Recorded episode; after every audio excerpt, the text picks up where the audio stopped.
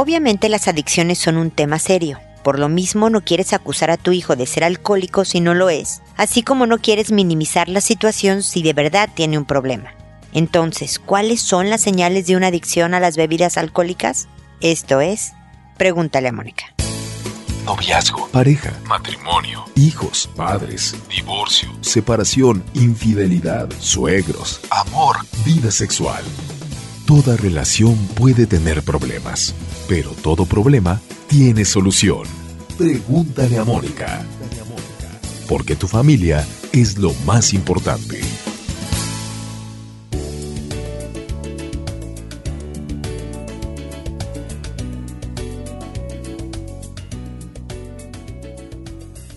Bienvenidos amigos una vez más a Pregúntale a Mónica. Soy Mónica Bulnes de Lara, como siempre, feliz de encontrarme con ustedes en este espacio en donde hablamos de la persona, de la pareja, de la familia, en donde hablamos sobre ideas de cómo construirnos una vida feliz, una vida satisfactoria, una vida que verdaderamente gocemos de estarla viviendo. Y una de las maneras es a base de solucionar problemas cuando empiezan a surgir, de identificar situaciones que son problemáticas o peligrosas inclusive, como es la posibilidad de una adicción en los hijos. La más frecuente pues son el cigarro y el alcohol, ¿no? Esas son las más, porque además son drogas socialmente aceptadas. ¿Cómo saber si tu hijo tiene un problema con el alcohol, si no estás exagerando? Porque la verdad es que como los vemos como nuestros bebés, siempre verlos con la botella de cerveza o la copa de vino u otro trago causa un poco de ansiedad en los padres y por lo tanto no quieres ni exagerar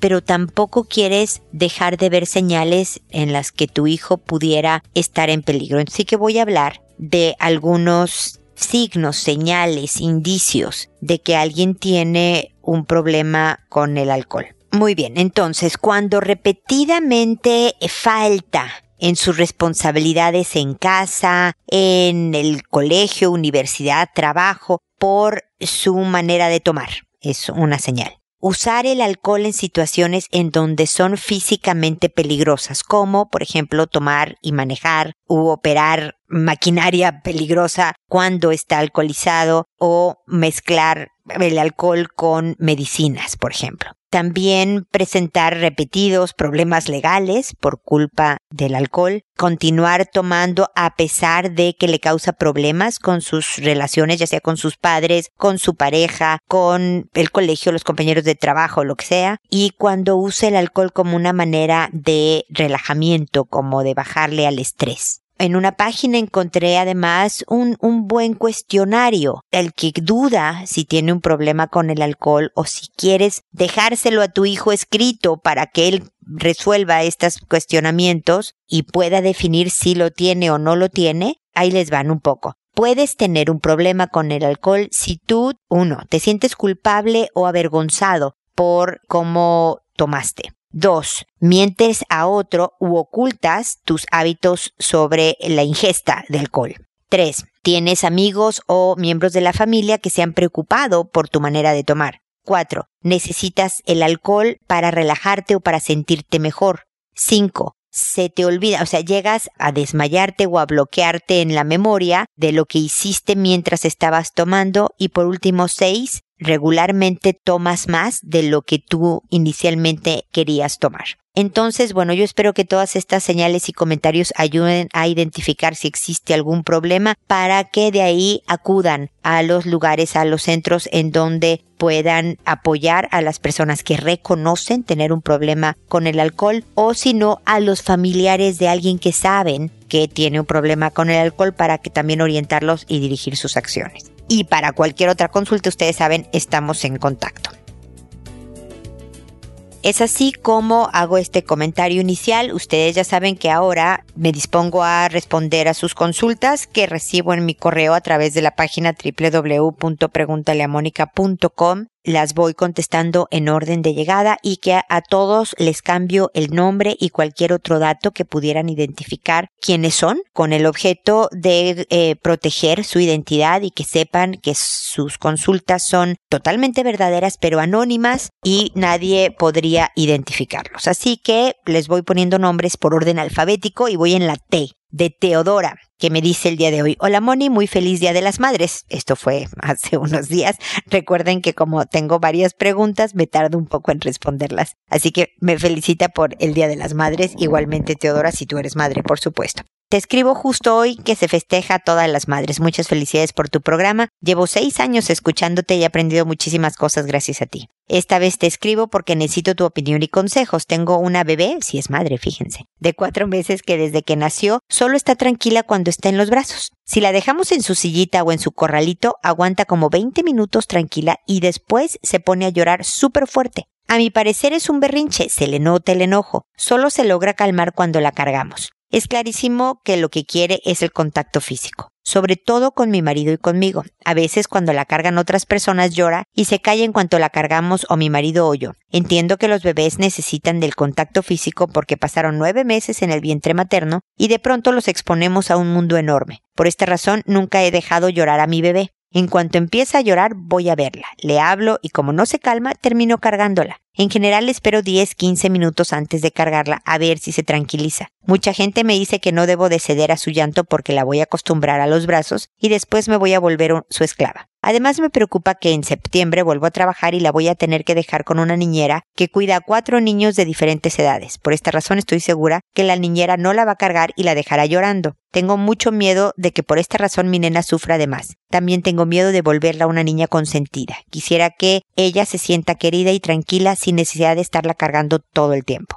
Teodora, te agradezco tu consulta porque esta es una inquietud frecuente en los papás porque ven que los niños están solicitando su presencia, como tú dices, es natural el querer tener al, papá y a la mamá cerca y qué bueno que has podido estar a su disposición. Se acostumbran a los brazos entre comillas, como tú misma dices, a partir de septiembre esto ya no va a poder suceder, entonces en este momento no pasa nada. Y también nunca me he topado con un niño de 18 años que solo quiere estar con los, los brazos de su madre, ¿no? Entonces tarde o temprano los niños buscan esta independencia, buscan esta separación. Así que bueno, poco a poco verás que aguanta un poquito más sin tus brazos. Sin embargo, yo creo que irla ayudando a no ponerse tan ansiosa cuando no lo siente a tu esposo y a ti, ahí van algunas ideas. En vez de cargarla, si puedes ponerla pegada a ti, que le estés tocando, digamos, no sé, te sientes en la cama, la pongas al lado tuyo y primero la envuelvas un poco con tus brazos y luego nada más le agarras la manita. Me explico que no sea brazos, brazos, sino un contacto cercano y poco a poco ir dosificando la intensidad de este tacto puede ayudar a que estos minutos que aguante para tranquilizarse sola sean mayores. Y número dos, si sabes quién es esta niñera que va a cuidar a los niños a partir de que tú te vayas a trabajar, ojalá puedas ir a visitarla antes de dejar a tu hijita, de tal manera que tu hija vaya reconociendo la voz, el olor, el trato,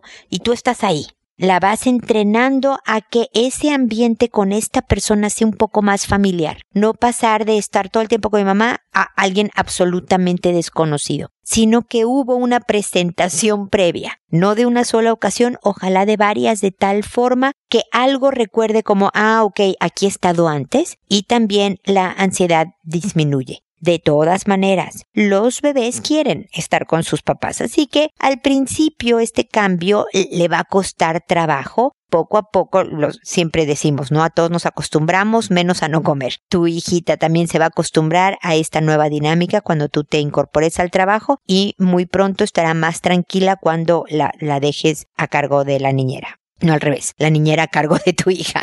Eh, de todas maneras, cualquier otra inquietud, ya sabes dónde encontrarme para darte más ideas y comentarios. Ok, Teodora, muchísimas gracias. Úrsula, por otro lado, me dice, Mónica, gracias por tus palabras, en serio. Ah, Úrsula me escribió hace unas semanas diciéndome que de repente ella recordó cómo había sido abusada en el pasado y sabe que su hermana también pasó por lo mismo y al parecer su hermana no lo recuerda. Entonces le di algunos comentarios a Úrsula al respecto de ella, de su caso, y me contestó diciéndome esto, Mónica, gracias por tus palabras, en serio, ¿crees que mi hermana también necesita ayuda? Ella no lo recuerda, pero si algún día lo hace, no quiero que se sienta como yo me sentí. Traté de contarle lo que pasó de alguna manera, pero no me tomó lo la suficiente atención y se tomó ligero lo que le decía y cuando casi le di a entender lo que había pasado, vi su cara de confundida y cambié de tema. No quiero que ella esté mal por lo que pasó. Si algún día lo llega a recordar cómo le ayudó, para mí no fue fácil y no quiero que ella pase por todas esas confusiones y los por qué como yo. Ella también necesita llevar la terapia conmigo por lo que pasó. Esperaré tu respuesta. Gracias por la gran ayuda que me has dado.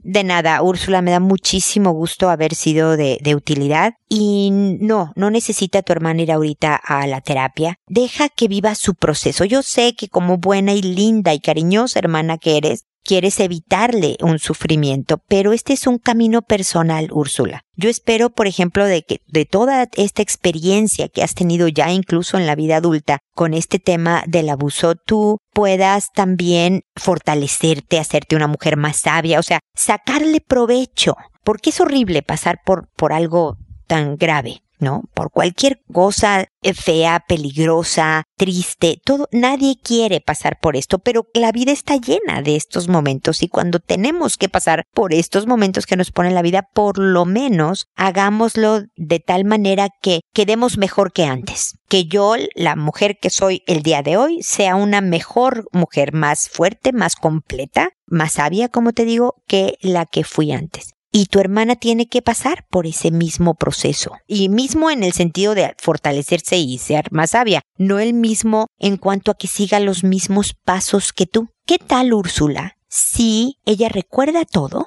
pero no quiere revivirlo. No quiere oírlo de ti, no quiere hablarlo contigo ni con nadie, y de alguna manera ya ha procesado esta información de tal manera que no le esté obstaculizando en su vida. ¿Qué tal que actúa contigo como si no lo recordara? Tal vez también para protegerte a ti de que al hablar de este tema tú sufras. O tal vez porque ella prefiere manejarlo de esta manera. La verdad es que no lo sabemos, Úrsula. Y debemos de respetar estos espacios y estos tiempos que ella tiene para sus cosas. El día que estalle una bomba, si estalla, que ya recordé y qué horror y cómo nos pasó esto y demás, el acompañamiento que tú le puedas dar, el contarle, mira, a mí me pasó hace unos años y mira, la pasé mal por esto y me ayudó esto otro, ojalá esto te ayude a ti también, pero si no te ayuda, aquí estoy para apoyarte y animarte y acompañarte. Eso es mucho más de lo que nadie puede esperar de apoyo y comprensión de, y acompañamiento de una persona. O sea, estarás ayudándole justo en lo que necesitas. Entonces, no, tú ahora atiéndete tú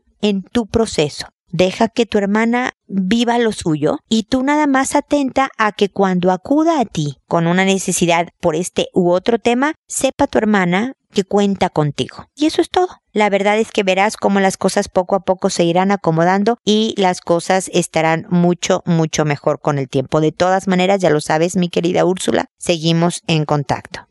Ahora es el turno de Vera, que me dice, hola Mónica, ¿cómo estás? Tengo una niña de casi nueve años con déficit de atención. A los siete años la tuvimos en tratamiento psicológico unos meses, pero este año ha empeorado. Le va fatal en el estudio, siempre se despista con todo, le da pereza estudiar y solo quiere jugar. Pues sí, la verdad es que si te cuesta trabajo estudiar, mi querida Vera, no quieres hacerlo. Es horrible. Y además notas que te esfuerzas muchísimo y tus resultados son muy pobres. Yo tengo tres hijos, ¿no? Ya están mucho más viejos que los tuyos. Los míos ya son adultos jóvenes. Pero yo tengo una hija con un fuerte déficit de atención. La verdad es que Mariana, así se me llama mi niña, es increíblemente despistada. No sé si sepas, pero el déficit de atención está muy de la mano con la creatividad. Mi hija está estudiando diseño y se nota ¿no? Toda esta creatividad que tiene, el, precio que paga por esta creatividad, si lo podemos llamar de esta manera, es, entre otras cosas, este déficit de atención. El desorden, te lo aviso de una vez, es también parte del problema. Así que, que bueno, es algo con lo que tienes que seguir manejando porque si necesitas educar en orden y limpieza, pero estás luchando contra esta personalidad creativa en donde el orden no está dentro de las prioridades de su cabeza, pero eso es otro tema. Entonces es complicado. Y mi hija, yo todo esto te lo decía porque mi hija me decía, mamá, es que no es justo. Yo estudié cuatro horas sin parar y me saqué tal calificación, ¿no? Medio baja o promedio, si acaso. Mis hermanos no estudian, y era verdad, no agarraban muy frecuentemente los libros y sacaban buenas calificaciones, salieron buenos para la escuela, ¿no? Y entonces era bien frustrante para ella. Una de las cosas que yo le decía, pues sí, la verdad es que la vida es injusta y un poco de solidaridad necesitan, ¿eh? Porque sí se sienten como contra el mundo. Están las que se sacan las súper buenas calificaciones en la escuela, la que se van por todos los premios y medallas, y luego están las que les cuesta un trabajo horrible, y luego están las flojas. ¿no? O los flojos, esto, pues, hablo de niña porque es tu hija, ¿no? Pero entonces una de las cosas que yo le decía a Mariana era, ya sé, la verdad es que es bien injusto, ojalá todos fueran así de no estudio y me saco buenas calificaciones. La vida a veces es medio injusta, hija. Si te sirve de consuelo, que yo creo que no mucho a esta edad, le decía yo a mi hija, es que tú sí estás educada en el esfuerzo. Y la vida, en la vida se triunfa no por buenas calificaciones, y eso es cierto, eh, mi querida Vera, sino por el esfuerzo, el empeño, la persistencia que le pongas a lo que haces. Una de las historias que lees así de gente que ha sido muy buena en lo que hace, por ejemplo, Tiger Woods, que era un golfista, bueno, renombrado, ya ahorita está medio en el pasado todos sus éxitos, pero impresionaba su manera de jugar golf y decía que él practicaba todos los días. Luis Miguel, ¿no? Mexicano como yo, un cantante increíblemente exitoso, famoso y demás, decía que todos los días cantaba. O sea, no solo era de, ah, nací con buena voz, déjenme, ¿no? Enamoro a todo el mundo. No, no, no. El hombre tenía un profesor de canto y todos los días, seis horas decía, que practicaba. O sea, es en el esfuerzo. Entonces, un poco lo que yo te digo, yo nunca llevé al, al neurólogo a mi hija, nunca tuvo medicamentos por el déficit de atención. Más bien traté de enseñarle maneras de funcionar mejor. Para Mariana, te lo digo por si te sirve, le funcionaba mejor recortar en varios episodios sus trabajos. Como le costaba mucho trabajo, no sé, estar 20 minutos consecutivos haciendo una tarea, hacía 10 y luego podía tener otros 10, 20 minutos de hacer lo que ella quisiera. Colorear, irse a jugar y, y luego regresar otro ratito más de tarea y luego otra vez, de tal manera que no le costara un verdadero esfuerzo de concentración lograr lo que tenía que hacer. Eso es como una idea. Y luego hablar de quién es. Esta hija eres tú. Esta persona con déficit de atención te voy a decir, eres creativa, vas a, poder descubrir cosas porque estás pensando, ¿no? Muchos de estos de déficit de atención sueñan despiertos, están en mi tierra se dice papando moscas y de repente son los que se les ocurren las ideas más originales y eso es una potencia bien fuerte. Pero como si eres despistada, hija, mira, yo lo que hago, y es cierto, yo también creo que tengo un grado de déficit de atención, tengo recordatorios en mi celular, le pido a alguien que, oye, mándame un correo con lo que me estás pidiendo ahorita, mándame un correo porque la verdad es que soy muy mala para acordarme ya después de un tiempo si no lo anoto inmediatamente y ahora no traigo, no sé, mi celular, por favor. O sea, ese tipo de cosas en donde yo funciono mejor. Ser empática. Y finalmente, Vera, le va a ayudar mucho más a aprender técnicas de estudio. Más que un tratamiento psicológico, técnicas de estudio. Un taller especial para niños que, sea divertido, pero en donde la concentración sea para aprender mejores maneras de organizar el estudio. Ojalá incluso que el profesor del taller de técnicas de estudio o profesora haya manejado niños con déficit de atención. Así que espero que todas estas ideas sirvan para ti, por supuesto, pero principalmente para esta niñita que le está pasando mal y que bajo ninguna circunstancia lo que tú principalmente quieres evitar, verá, no es que le vaya fatal en el estudio o no le vaya fatal en el estudio. Tú lo que quieres es que no se sienta tonta porque puede reprobar historia que cuando vas en tercero de primaria, tercero básico, cuando tenga más bien 45 años, no va a influir cuál fue su calificación de historia en el año 1982, ¿me explico? Pero sí va a influir para el resto de su vida que ella crea que es tonta. Y muchas personas con déficit de atención creen que son tontas porque les va muy mal en el estudio porque los colegios en general son de un sistema más estructurado y no están hechos, no saben manejar a niños con déficit de atención. Entonces no es un problema de tu hija, es un problema del sistema escolar. Pero como ni tú, ni yo, ni tu hija podemos cambiarlo ahora, ojalá las ideas que te propongo sean útiles y ya sabes, estamos en contacto, ojalá me cuentes cómo te fue. De la V de Vera me salté a la A. Ya no hice la X, Y y Z porque no encontré nombres que me me latieran en este momento. Así que Adela me dice, Mónica, buenas tardes. Me recomendaron tu página y me dicen que puedes orientar con un caso que tengo. Tengo un hijo de 5 años, está en grado de transición. Las docentes siempre me dicen que él es muy cariñoso y cuidadoso con las niñas. Nunca había tenido alguna queja con respecto a agresividad o malos tratos de mi hijo con sus compañeritos. Hoy me llega una nota que debo acercarme al día de mañana a tratar un tema de tipo disciplinario. Al preguntarle a mi hijo qué había pasado, me dice que él le había tocado la vagina y la cola a una compañerita y que el papá de la niña había mandado una nota al colegio informando esto y que estaba muy molesto. Por eso me citaron y ahí mismo van a estar los papás de la niña. Yo tengo que ir sola porque mi esposo está trabajando en otra ciudad. Estoy muy angustiada porque no sé cómo reaccionarán los padres de la niña. Ellos estudian en un colegio privado de muy buen nivel. Esperaría que fueran personas educadas, pero de todo se encuentra uno. Yo sé que mi hijo está en una edad donde esto lo pudo haber visto como un niño, pero yo le hablé sobre el respeto de su cuerpo y el de los demás. Pero sinceramente me tiene sorprendida esto que hizo mi hijo. Le agradezco me puede asesorar para ir con buenas herramientas a esa reunión. Mil gracias. Miren, la verdad es que le respondí a Adela porque como ustedes saben, me tardo en hacer los comentarios a sus consultas y entonces estaba verdaderamente preocupada por lo que se iba a enfrentar ella sola, no podía estar el marido, en esta reunión con los papás y por eso le di algunos puntos. Pero le avisé que de todas maneras iba a entrar como a la fila de consultas, e iba a hacer comentarios adicionales. Por eso les pido siempre que ojalá, en la medida de lo posible, no me consulten sobre eventos inmediatos porque no llego y no siempre tengo la oportunidad, como tuve la suerte con Adela, de poderle responder inmediatamente. Hay veces que por trabajo leo el correo o leo el mensaje ya una vez que pasó el evento, entonces ya cualquier comentario como que viene tarde. De todas maneras comento por si algo puede ayudar, pero ojalá no sea sobre cosas de no, el próximo viernes quiero saber si le doy permiso o no le doy permiso a mi hijo de ir a la fiesta porque ta ta ta ta, ta porque no voy a llegar.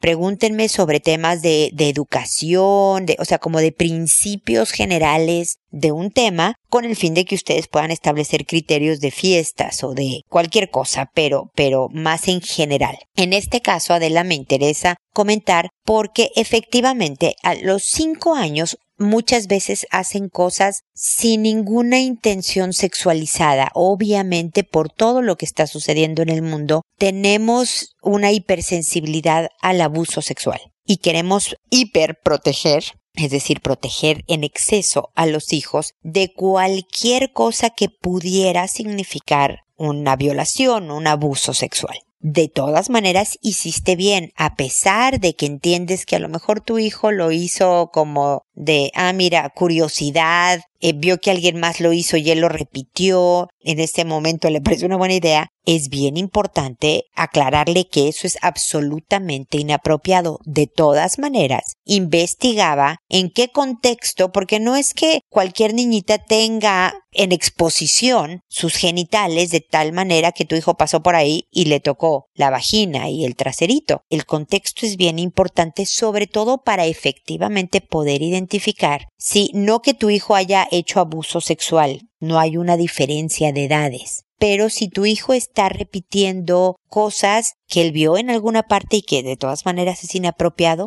o que le hicieron en algún momento y que podría constituir abuso sexual. Entonces, yo ya te di los lineamientos de cómo enfrentar una reunión como estas en las que te decía que la empatía es decir, validar lo que el papá está sintiendo. Entiendo tu molesta, tienes toda la razón en estar enojado por esto que sucedió. Créeme que yo estoy absolutamente sorprendida. Hablé con mi hijo y no solo voy a hablar una vez, voy a tener repetidas conversaciones a lo largo de los días futuros, de tal manera que le quede claro todo lo inapropiada que fue su conducta. Además, estoy investigando en qué contexto se dio, pues para saber bien si aquí hay algún tema que deba de investigarse más a fondo pero en la medida en que primero eres empática, no minimizas el hecho de decir, es que son niños de cinco años y ellos no están tan sexualizados como lo vemos los adultos, este tipo de, de conductas. O sea, si tú tratas como de excusar la conducta de tu hijo, aunque tengas razón, fíjate Adela, en lo que estás diciendo, el papá va a sentir no te importa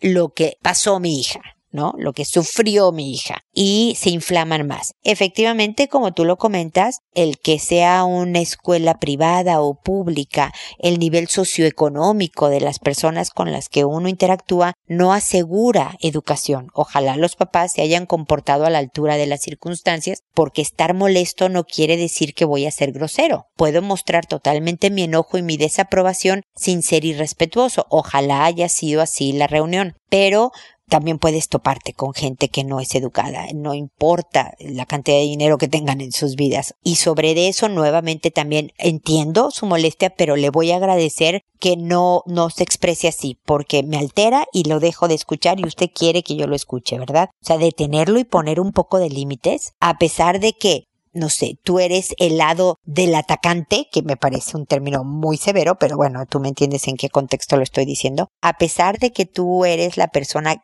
la mamá del niño que hizo la acción, eh, tú tienes absolutamente el derecho y el deber de cuidarte y por lo tanto establecer educados límites. En ese tono, con esas palabras, no estoy aquí para entenderlo, eh, decirle qué estoy haciendo al respecto, disculparme por el mal momento que pasó su hija, pero, pero nada más, no a recibir insultos ni groserías ni demás, ¿no? Entonces, bueno, Adela, espero que te haya ido muy bien, espero que te hayan servido mis comentarios anteriores y esto, y de todas maneras seguimos en contacto. Por otro lado, Bernardita me dice, hola, no estoy segura si sos quien me recomendaron. Leí un sitio web que podía hacerte una consulta por acá. ¿Sabes qué, Bernardita? Me encantaría saber en qué sitio web. Siempre tengo la curiosidad de saber cómo dieron conmigo. Me interesa, es parte de mi trabajo, así que si me puedes comentar, te lo agradeceré. Tú sabes que va a quedar entre nosotros dos, pero pues me da gusto que me hayas encontrado. Continúo la lectura de tu correo. Necesito ayuda, estoy desesperada, pero no sé a quién o dónde recurrir. El caso es que mi nena de seis años comenzó hace aproximadamente un mes con una especie de obsesión. Ella viene a mi oído a decirme cosas raras, desde me tiré un pedo en tu mano hasta que a su oso de peluche le mete la mano en sus genitales y ella a él, como algo natural. Esto me tiene muy preocupada. Traté de hablar con ella y le pregunté si hizo esto con alguien más y me contó que una vez con un nene que tiene un año más. Ese nene le mostró el pene, no sé qué otra cosa. Tampoco estoy segura de que sea verdad. Ella pasa casi todo el tiempo del día a mi lado. La única actividad que no comparte conmigo es la escuela. Este suceso fue en algún cumpleaños con amigos donde los chicos se juntaron a jugar en un cuarto y por eso no pude verla. Si puede ayudarme, por favor. Mira, Bernardita, lo que te recomiendo, entiendo tu preocupación, es bien importante. O sea, nosotros conocemos a nuestros hijos y sabemos cuando algo no está bien. Hay una edad cuando son pequeñitos, entre los cinco, los siete, por ahí, en que decir palabras que para ellos son groserías resulta emocionante, ¿no? Decir caca a ellos les parece como si hubieran dicho una grosería y son audaces y les da esta risa nerviosa, ¿no? Chones, ¿no? o sea, palabras que suenan como atrevidas. Pero hay una etapa también en donde tú conoces que estos comentarios o esto que dice, por ejemplo, con el oso de peluche tu hija, va mucho más allá de este uso de palabras escandalosas, ¿no? Lo que yo te recomiendo es que sí la lleves a una evaluación psicológica no porque esté loca Bernardita, pero a través de dibujos, a través de juegos de una psicóloga infantil o psicólogo infantil, puede determinarse si tu hija pasó por una experiencia más traumática, más de abuso. Porque, te digo, el abuso puede ser que vio videos que no debía. El abuso puede ser que la obligaron a hacer algo que no quería. Podría ser en la escuela, o sea, en un momento que no esté contigo. Podría ser que efectivamente abusaron de ella. Pero creo que tienes, eh, es válida tu inquietud de que no suena propio las cosas que está diciendo como de la etapa de vida en la que está. No es esta niñita que está diciendo caca para escandalizarte, ¿no? Chones y demás, como te decía. Va más allá va como en lo sucio y como esta parte como, dices tú, obsesiva de ansiedad. Y por lo tanto, además de que estés preocupada, ocúpate, llévala con el especialista, con el especialista y dile, mira, pasa esto, quisiera nada más un diagnóstico, no de traértela para terapia, nada más quiero primero evaluación. Cuando vayas con esta persona, ojalá tengas o sea, le preguntes, quiero decir no tengas, le preguntes sobre su experiencia en casos similares porque una experiencia en, en, en, la identificación y trato, tratamiento de niños que han sido abusados puede ser beneficiosa en este momento. Puede que después de toda una evaluación te diga, no, ¿sabes qué? Resultó que efectivamente en casa de un primo vio un programa en donde hubo escena de sexo y se quedó pegada ahí. Y de verdad hay momentos de los niños en que se quedan como muy obsesionados y luego disminuye el interés. No es bien difícil, Bernardita. Yo sé lo que te estoy diciendo y sé lo, eh, que es una petición muy elevada, pero ojalá no note tu ansiedad tu hija, porque además de contagiarla, vas a ver que este es un tema tabú,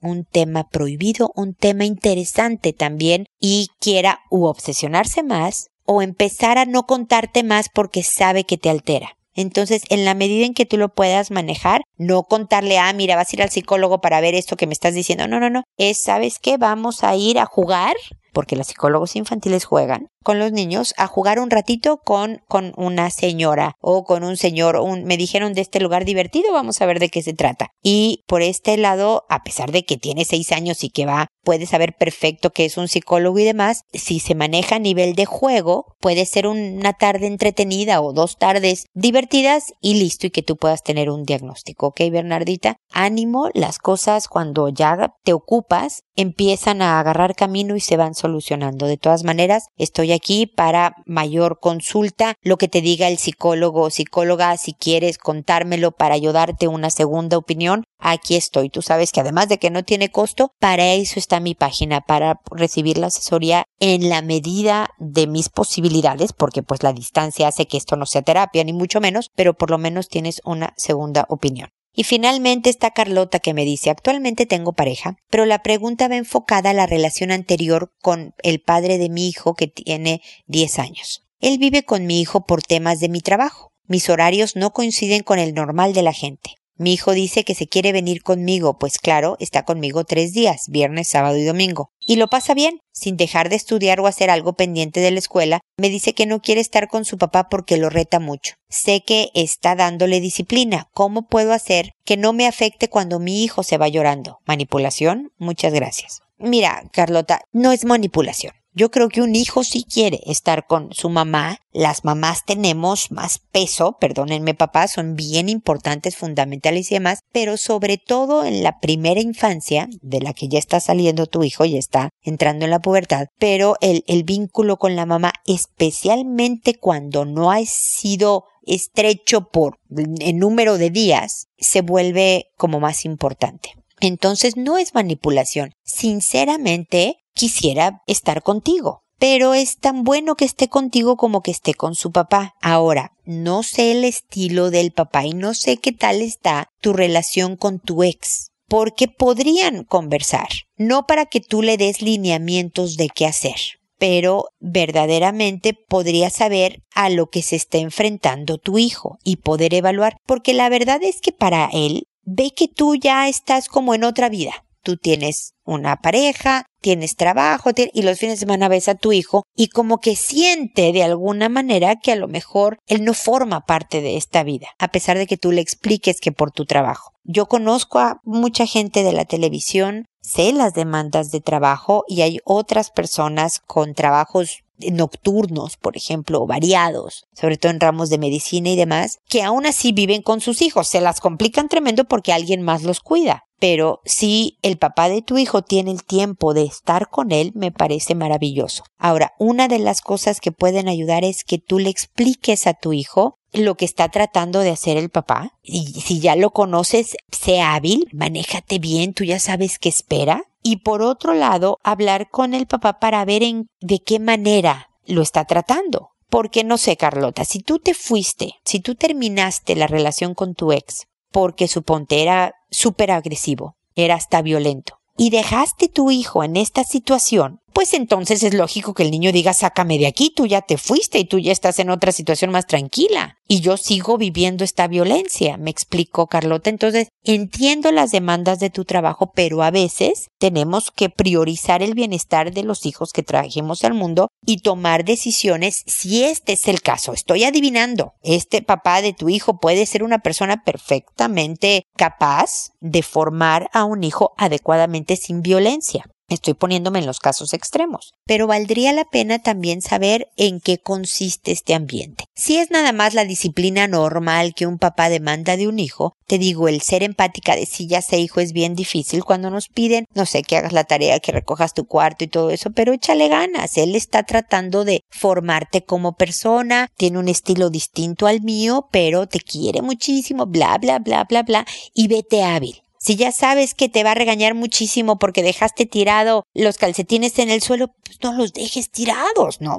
Ponte, hazte amable tu ambiente. Un poco de esta empatía y de enseñanza en cuanto a relaciones interpersonales. Mientras que por otro lado, le dices al papá de tu hijo, ¿no? Algunas ideas de, oye, se está sintiendo demasiado castigado, demasiado estricto a lo mejor si suavizas un poco pudiera ser bueno. Que cuando es el ex, la crítica no es siempre bien acogida, pero si la dices amablemente a lo mejor te la tome bien. En último de los casos, Carlota, dile que me oiga mis episodios. Así no eres tú diciéndole sugerencias de cómo educar hijos, sino soy yo dándole la lata. Entonces, estas son ideas, Carlota, para tu reflexión y para que tú decidas qué crees que sea lo mejor para tu hijo, que es como nuestra prioridad y nuestro foco porque él no tiene la culpa de que sus papás ya no viven juntos y debemos entre todos ayudarle a hacerle su vida más amable porque no le está pasando bien. Así que bueno, espero que sigamos en contacto Carlota y espero también amigos que nos volvamos a encontrar en un episodio más de Pregúntale a Mónica porque ya sabes, tu familia es lo más importante. Hasta pronto.